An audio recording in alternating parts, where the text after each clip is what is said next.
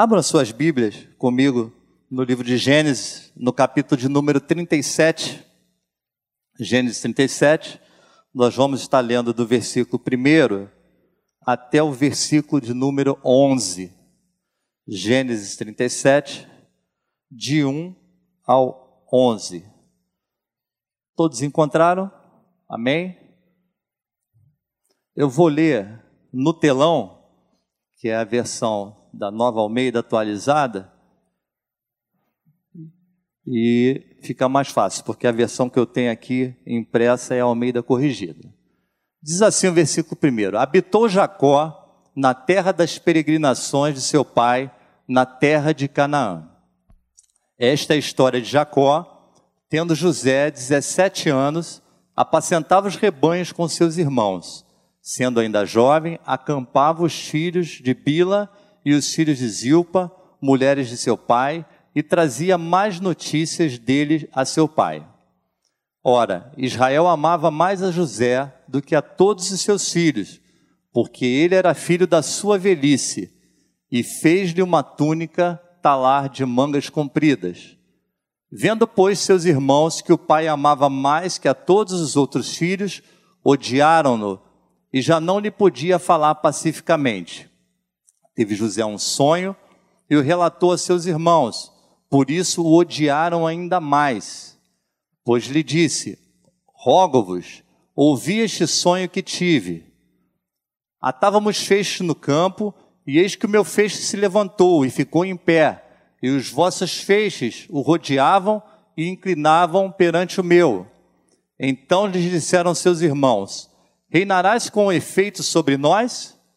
E sobre nós dominarás realmente, e com isso tanto mais odiavam, por causa dos seus sonhos e de suas palavras.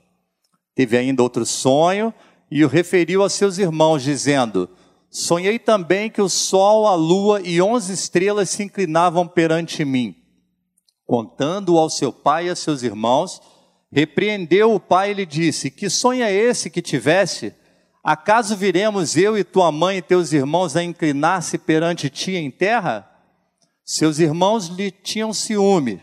O pai, no entanto, considerava o caso consigo mesmo. Em outra versão, o pai guardava aquele negócio no seu coração. Meus irmãos, meditando nesse texto, por esses dias, eu estava pensando sobre as prisões de José. E alguns de vocês sabem, o mês de setembro ele é considerado né, na, na, na, comunidade médica, né, acadêmica, é o mês de setembro amarelo. Quantos aqui já ouviram falar sobre o setembro amarelo? Muita gente. Setembro amarelo, irmãos, é um mês dedicado à prevenção do suicídio. É?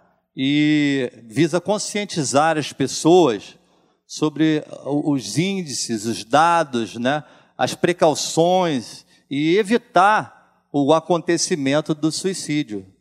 E várias palestras sobre esse tema. Esse ano tem tido pouca coisa na mídia, né? Porque hoje tem muita propaganda, muita propaganda eleitoral, mas normalmente ocorre também uma campanha na televisão assim um pouco mais maciça, né? Caminhadas, corridas, palestras, alguns monumentos no Brasil e no mundo são iluminados de amarelo para chamar a nossa atenção.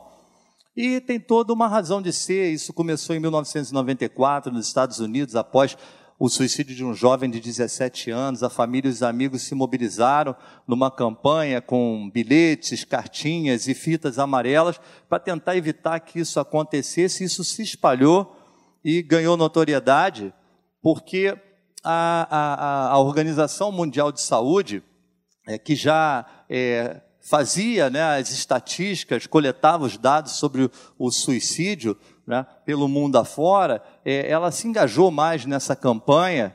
E para vocês terem uma noção, eu peguei uns dados da estatística de 2019, que foi o ano antes da pandemia, porque com a pandemia o número de suicídios cresceu mais ainda, né?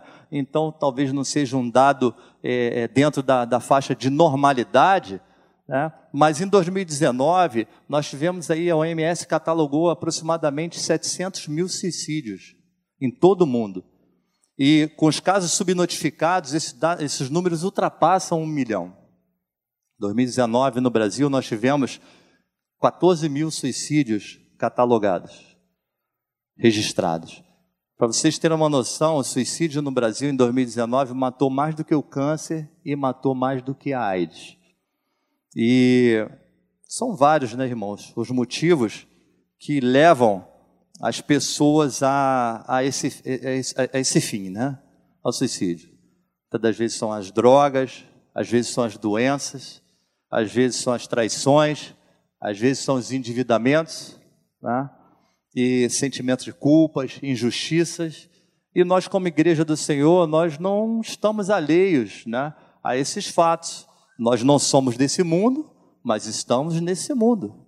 Então também temos que ter uma visão dessas coisas que estão acontecendo. E a Bíblia Sagrada, ela tem, né, o nosso manual de regra, de fé e de conduta, ela contém casos de suicídio, né, também, de pessoas que se afastaram da presença do Senhor e passaram a viver de uma forma que desagradava a Deus e cometeram suicídio ou provocaram a sua própria morte. Eu poderia citar alguns para vocês, mas por pegar um exemplo no Antigo Testamento e no Novo, né? eu pego o rei Saul e pego Judas Iscariotes. Todos sabem que eles suicidaram. Né? Judas, inclusive, se enforcou. Mas, fora essas pessoas que se afastaram da presença de Deus né, e se suicidaram, a Bíblia ela também traz exemplo de homens, né, de pessoas fiéis e tementes a Deus, que em momentos de tribulação, em momentos de luta, em momentos de angústia, a Bíblia faz que ela, fala que elas, inclusive, chegaram a desejar a morte. Ah? Então, é, não se suicidaram porque mantiveram a comunhão com Deus, continuaram confiando em Deus, mas no momento de aperto foi tão grande que eles, alguns chegaram a pedir a Deus que tirasse a sua própria vida. Nós temos, por exemplo, o exemplo de Moisés. O livro de Números traz essa história. Né? Diante da rebeldia do povo que ele estava tentando levar à terra prometida, ele pede a Deus que tire a vida dele. Temos o profeta Elias, que diante da ameaça de Jezabel de tirar a vida dele, ele também faz a mesma coisa, pede a Deus que tire. Temos o profeta Jonas, no livro de Jonas, no capítulo 4, que também, depois de pregar para o povo de Nínive ali, ele fica aborrecido com aquela população, magoado com Deus e também pede que Deus tire a vida dele.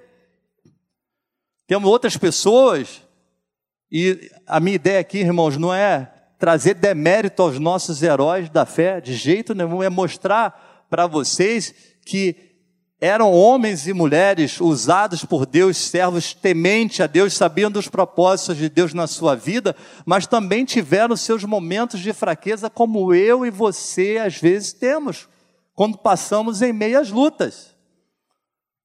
Temos Jeremias, temos o patriarca Jó, né, que desejaram não ter nascido. Alguns amaldiçoaram, inclusive, o dia que, que nasceram, de tanto sofrimento que estavam passando em um dado momento, de tão aguda que foi a crise que esses homens enfrentaram. E eles sabiam, irmãos, que estavam no centro da vontade de Deus. Eles tinham a certeza de que o Senhor estava com eles. Mas apesar dessa compreensão espiritual que eles tinham disso, a tristeza e a dor em determinado momento prevaleceram na vida deles. Como muitas vezes muitos de nós, em meio às nossas lutas, também nos sentimos. A diferença é que eles clamaram, eles se mantiveram fiel e o Senhor os socorreu.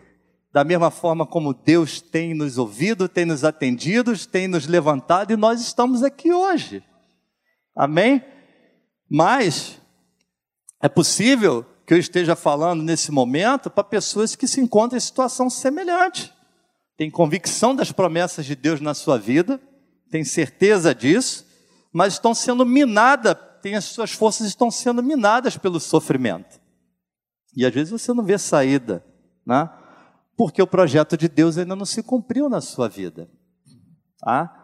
Mas a Bíblia, irmãos, também traz histórias de pessoas que passaram por situações adversas, por momentos terríveis, mas que foram resilientes.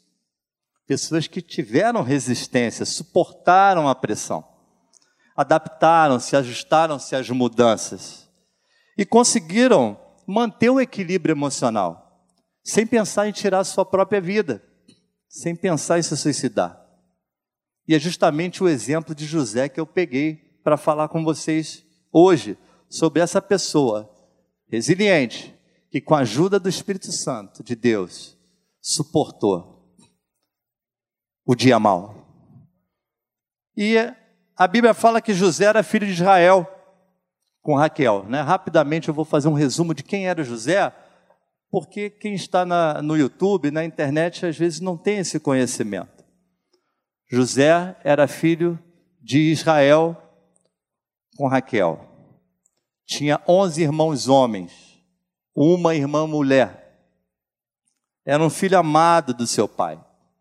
Nós lemos aqui, no capítulo 37, que José contava as coisas erradas que os irmãos dele faziam para os seus pais. Tem estudiosos que dizem que ele era caguete, dedo duro. Tem estudiosos que dizem não, que ele era zeloso, que ele se preocupava com os irmãos deles, não queria ver os irmãos em situações difíceis, então antecipava para que o pai tomasse as providências e evitasse um mal maior na vida dos seus irmãos. E a Bíblia diz que Israel amava mais a José do que aos outros. E nós vimos aqui que isso gerou ciúme, ódio, inveja, e os irmãos passaram a tratá-lo de forma grosseira. E não é bom, irmãos, que os pais, parêntese, não é bom que os pais tratem os filhos de forma diferente. É isso. Mas isso é assunto para o curso Pais para toda a vida. Não é para a pregação de hoje. Mas a Bíblia também fala que Deus falava com José em sonhos. Que maravilha. Né?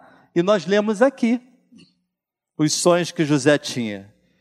E nesses sonhos, ele estava sempre prevalecendo, ele estava sempre numa situação de ascendência sobre os demais da sua casa. Isso aí gerava mais ciúme, gerava mais inveja nos irmãos dele na família dele. E o pai ficava reflexivo, ficava pensativo, porque o pai era um homem que tinha experiências com Deus. E aí eu abro um outro parênteses. Tem coisa que Deus te dá, tem revelação e sonho que Deus te dá, que é para você. Não é para você contar para ninguém, nem para os da sua casa. Eu me lembro dos, dos evangelhos, do evangelho de Mateus, quando o anjo Gabriel foi até Maria e contou qual era o propósito de Deus para a vida dela. A palavra de Deus nos diz assim: que Maria saiu contando para todo mundo, não foi? Mas Maria guardou todas aquelas coisas aonde? No seu coração. Então tem coisa que Deus te dá que é para você, é para você evitar encrenca, é você, é segredinho teu com ele. Amém? E aí o que, que acontece? Diante daquela inveja, daquela ciumada toda, os irmãos resolvem matar José. Planejaram matá-lo. E aí você pode caminhar, nós vamos falar aqui dentro do capítulo 37 até o 41. Você pode caminhar na sua Bíblia, pode mantê-la aberta. Planejaram matar José. Depois mudam de ideia, jogam José numa cova. O que, que nós vamos fazer com ele? Né? Vamos pegar a túnica dele, salpicar de sangue e dizer para o papai que um animal matou. Né? Na verdade, o, é, Jacó, Israel chega a essa conclusão sem eles falarem isso, né? deduz, e resolvem vender José por 20 moedas de prata para uma caravana de ismaelitas que passava ali naquele local. E aquela caravana leva José como escravo, vendido pelos seus irmãos, e aí então revendem José no Egito. E aí vem a primeira prisão que José enfrenta, a cova, em Dotã. Né? Algumas versões da Bíblia trazem que era um lugar até desértico. Né? A primeira cova de José em Dotã. E duas lições eu tirei dessa primeira estadia de José dentro da cova. A primeira dela, a cova gera feridas na alma. A palavra de Deus nos diz que a cova estava vazia. Os estudiosos dizem que essas covas eram cavadas para que no período de chuvas ela ficasse cheia e aí depois então nos períodos de seca, né, servia ali para os animais tomarem água, mas a Bíblia fala que essa já estava seca. Então a água já tinha ou evaporado ou já tinha sido utilizada. A cova estava vazia. Mas aquela cova encheu José de sentimentos que ele nunca havia experimentado. Naquela cova, José conheceu a humilhação. A Bíblia fala que ele era o filho predileto e amado do pai dele. Ali ele conheceu a traição, conheceu o desprezo dos seus irmãos, conheceu o medo, a solidão, a decepção, conheceu a angústia. Sentimentos terríveis no coração de um jovem de 17 anos. A Bíblia não fala quanto tempo José ficou ali dentro daquela cova. Muita coisa deve ter passado na cabeça dele. Deve ter parecido uma eternidade diante da tristeza que tomou conta e das incertezas do que viria pela frente. O que, que eles vão fazer comigo agora? Eu não sei vocês. Alguém aqui já ficou preso dentro do elevador? Só eu, quando faltou luz. É uma coisa horrível. Você não sabe o que vai acontecer. Elevador. Estou falando um poço, fundo, uma cisterna, não. Elevador, né? Tem gente que começa a gritar, tem gente que começa a dizer que está com falta de ar, tem gente que começa a dizer que o cabo vai arrebentar, que o elevador vai cair. É uma coisa horrível. Né? Eu tive essa experiência desagradável já. Mas a Bíblia não fala. Agora já tiro a segunda lição dessa primeira cova de José. A primeira é que a cova gera feridas na alma, que só o Espírito Santo de Deus pode curar depois a segunda lição: a cova não é o destino final daqueles que sonham os projetos de Deus. Amém? Talvez você que esteja me assistindo hoje não esteja numa cova, literalmente, mas talvez você esteja numa cova virtualmente, tá? Está num cativeiro emocional. Há alguma coisa que tem te aprisionado talvez uma separação inesperada, a perda de um ente querido, a perda, uma puxada de tapete no teu emprego, é, um conflito familiar que não termina nunca, um diagnóstico de um exame incurável, reprovações em concursos sucessivas, falta de forças para se libertar de um vício, ou outros problemas graves uma cova virtual, mas que tem causado ferimentos terríveis na sua alma. Os mesmos sentimentos que José teve naquela cova, talvez estejam dentro de você hoje. E eu vou te dar um spoiler aqui do final dessa mensagem. Tá? O mesmo Deus que tirou José daquela cova, que restaurou os sentimentos dele, está aqui hoje e pode também te livrar e te libertar de todo sentimento ruim. Amém? Deus está agindo em teu favor. Amém? O Salmo 34, 19 fala assim: Muitas são as aflições do justo. Muitas, não fala que são poucas, não. Então, se você é justo, ah, eu vou ser justo porque eu vou me dar bem. Né? Vou pegar nada. Vai pegar sim. O salmista fala que muitas são as aflições do justo mas ele também fala que o Senhor os livra de todas. Glória a Deus. O nosso Deus é poderoso. Amém?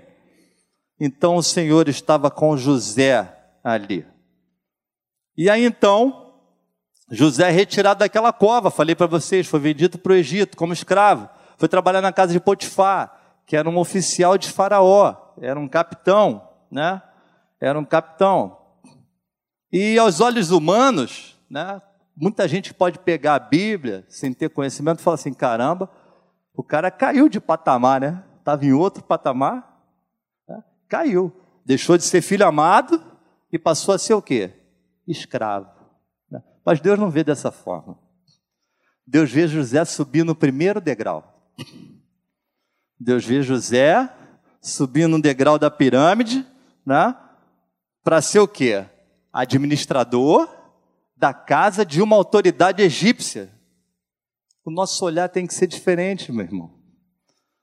José estava se tornando o administrador da casa de um dos homens mais importantes do Egito, subindo o primeiro degrau da pirâmide. E a Bíblia nos diz, no capítulo 39, no versículo 2, né, que Deus estava com José. Parece um paradoxo, né? Uma contradição. Escravo, Deus com ele. A gente acha que Deus está só com o dono da empresa, né? com um bilionário, com o rico, né? mas não. Deus estava com José. E a Bíblia fala que Deus o abençoava em tudo que ele fazia, que ele foi próspero e foi abençoador. Potifar deixou para José administrar todos os seus bens, toda a sua fazenda, toda a sua casa. E o versículo 5 do capítulo 39 fala que o Senhor o abençoou em tudo que ele tinha, por amor a José. Que maravilha. Então, meus irmãos, é muito importante você ter o preparo intelectual. É muito importante você se qualificar profissionalmente, se capacitar profissionalmente. Mas aqui nós aprendemos que nós podemos ser prósperos, podemos ser abençoadores sem ocupar os cargos mais elevados da organização onde você trabalha. Faxineira, você tem valor. Secretária, você tem valor. Pedreiro, você tem valor. Jardineiro, você tem valor. As profissões que são menos remuneradas, todas têm valor. Amém? Desde que a presença de Deus seja uma constante na sua vida. Ô oh, glória! Então, essa teologia que nós ouvimos aí nos nossos dias, né, que Deus te colocou por cabeça, não te colocou por cauda, meus irmãos, se todo mundo fosse trabalhar na ponta da pirâmide, quem ia trabalhar na base? Ninguém. Ia ser uma pirâmide invertida, né, professor? Pandolfi. pirâmide invertida. Se todo mundo fosse mandar, não ia ter ninguém para obedecer. Tá? Então, essa teologia não valeu é, integralmente na vida de José. Depois ele até vai chegar lá no topo. Mas para chegar no topo, ele teve que percorrer um longo caminho 13 anos, como prisioneiro e como escravo. Tá? Então José foi submisso, diz a Bíblia. José foi trabalhador, independente da função que ele exercia. Tá? Dava o melhor dele. Precisamos dar o nosso melhor e também trazer a presença de Deus nas nossas vidas para também abençoar aqueles que estão conosco, onde quer que nós estejamos. Amém? E você, empregador, você que é chefe, né? e ainda não conhece esse Deus, né? saiba você que muitas das vezes o teu êxito, a tua prosperidade, não é somente fruto da sua competência, muitas vezes é resultado do trabalho dedicado de um servo ou de uma serva de Deus dentro do seu negócio, dentro do seu estabelecimento. Mas a Bíblia também nos diz que ali dentro da casa de Potifar, a mulher dele começou a sediar José. José começou a ser vítima de um assédio sexual ali. E ele começou a se esquivar. A palavra de Deus diz que ele fugia, porque não queria ser infiel a Potifar e também não queria ser infiel a Deus. Mas aquela mulher armou uma cilada. Em um dado dia que eles estavam sozinhos, não estavam com os demais empregados. Ela investiu. José fugiu, mas parte do manto de José, ela segurou o manto, ficou com a roupa de José. Aprontou, tá? armou uma situação, disse para o marido, e para os demais empregados daquela casa que José que tinha tentado violentá-la. José que tinha assediado ela.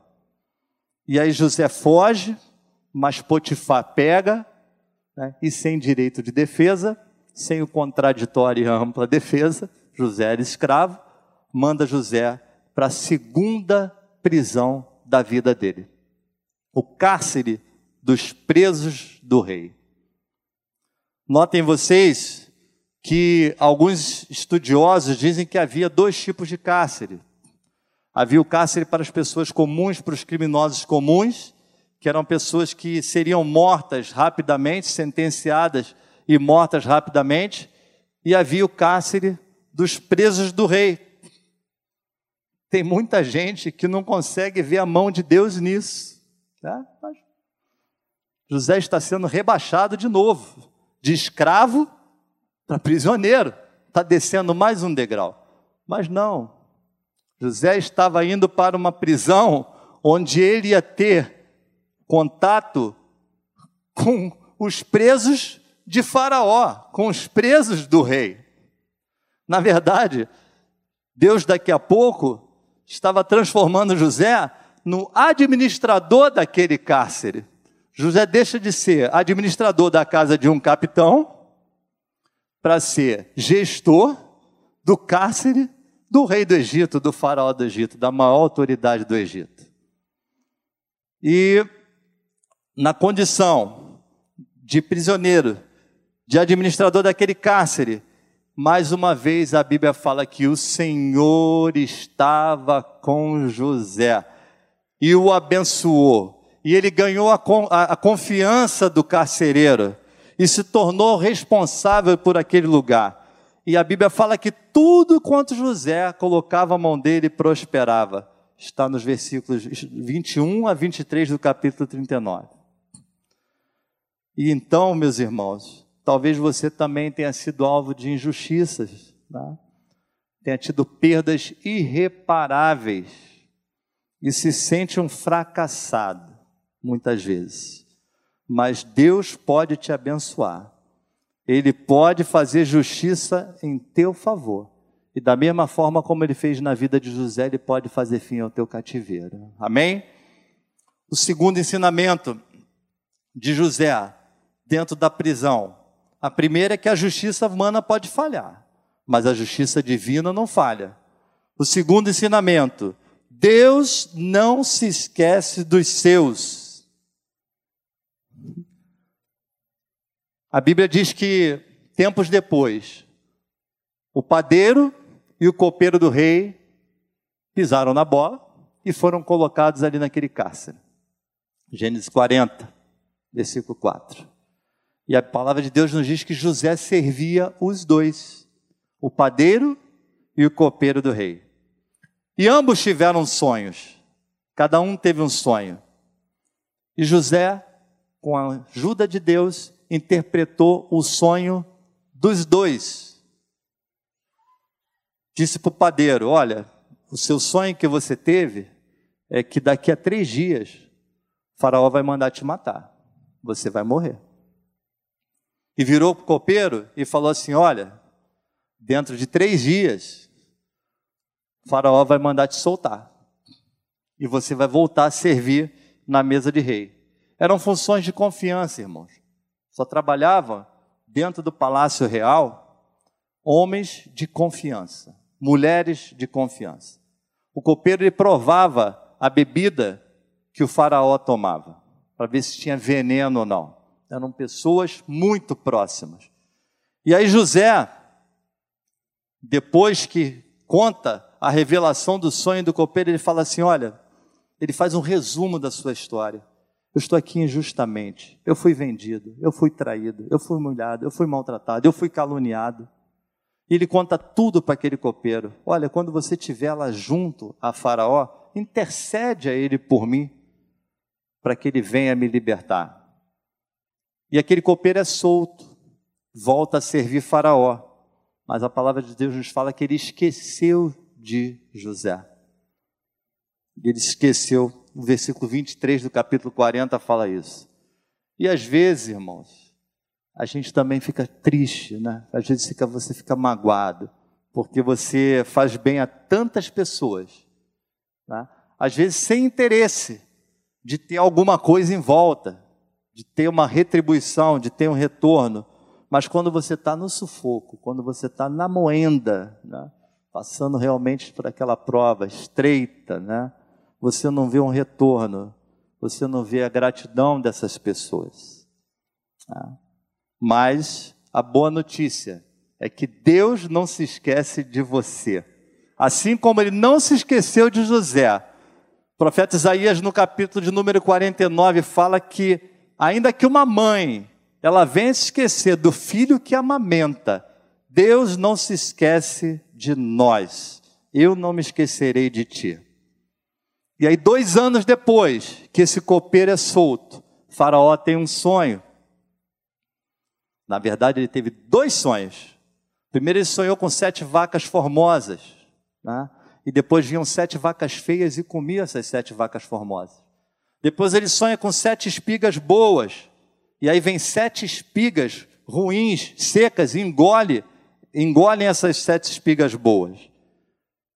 E diz a Bíblia que ele ficou intrigado, perturbado com esse sonho. Chamou todos os sábios ali para interpretar esse sonho e nenhum deles conseguiu interpretar. Aí a Bíblia fala que o copeiro lembrou de José. Quando eu li esse versículo, eu me lembrei de algumas passagens da Bíblia que fala assim: "E o Senhor lembrou-se de Ana e abriu a sua madre. E o Senhor lembrou-se de Raquel e é uma, uma linguagem bonita, é uma linguagem poética, né, meus irmãos? E abriu a sua madre. O Senhor não se esquece de nós.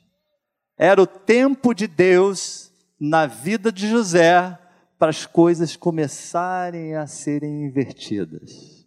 O tempo de sofrimento estava acabando. O tempo de angústia, de humilhação estava terminando. O tempo de provação na vida dele estava terminando.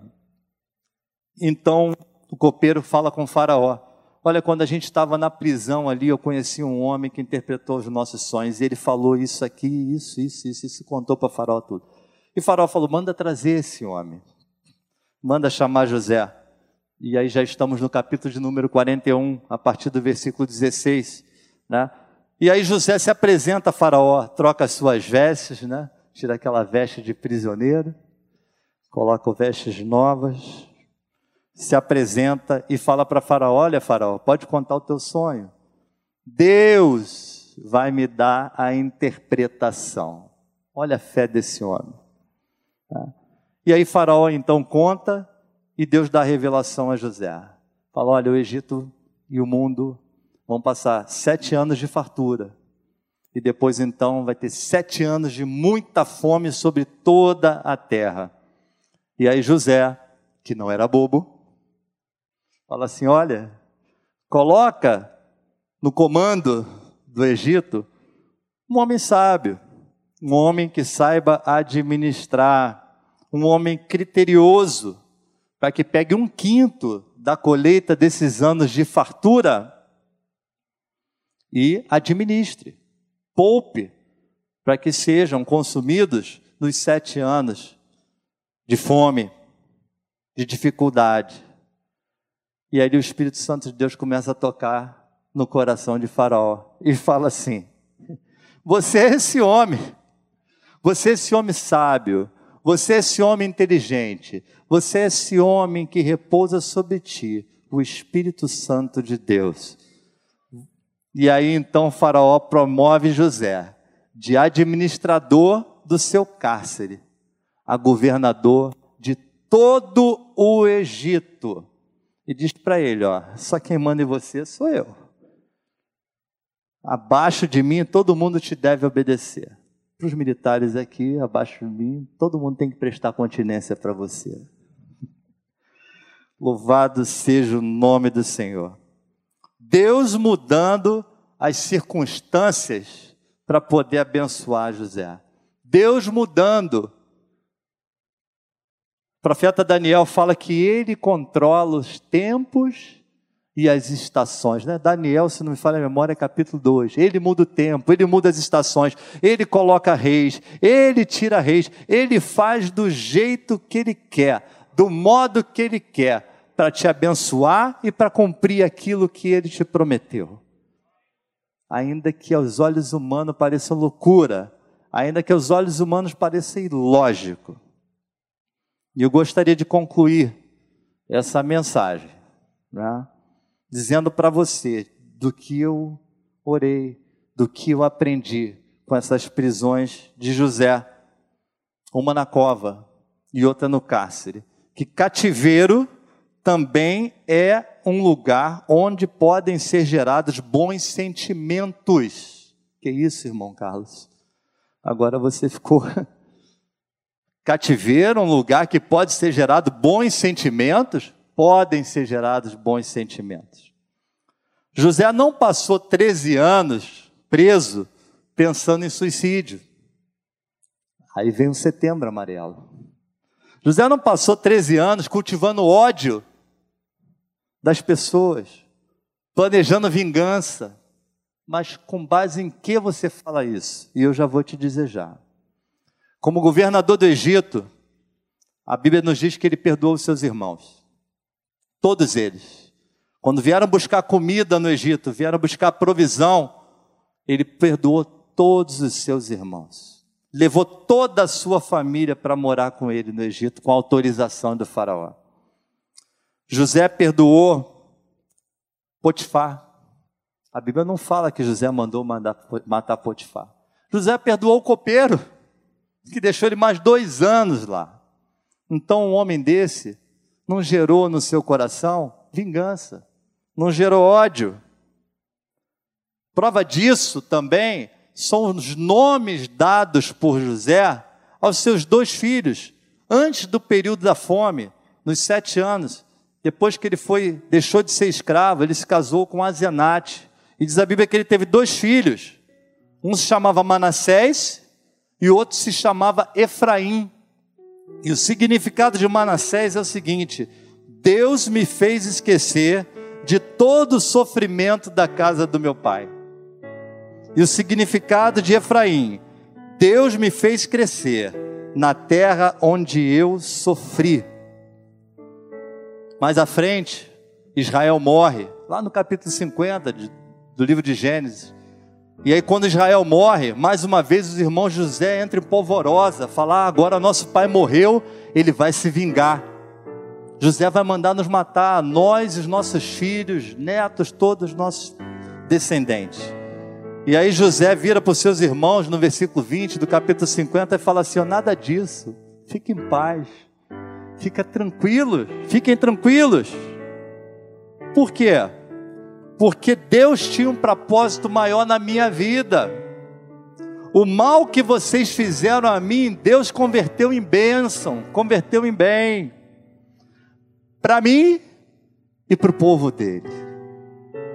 Então, meus queridos irmãos, cativeiro, prisão, também é lugar onde podem ser gerados bons sentimentos eu gostaria de fechar essa mensagem dizendo para você e rogando a Deus, pedindo a Deus que as tribulações que eu e você nós enfrentamos, com a ajuda do Espírito Santo dele, gerem em nós Manassés, gerem em nós Efraíns, né?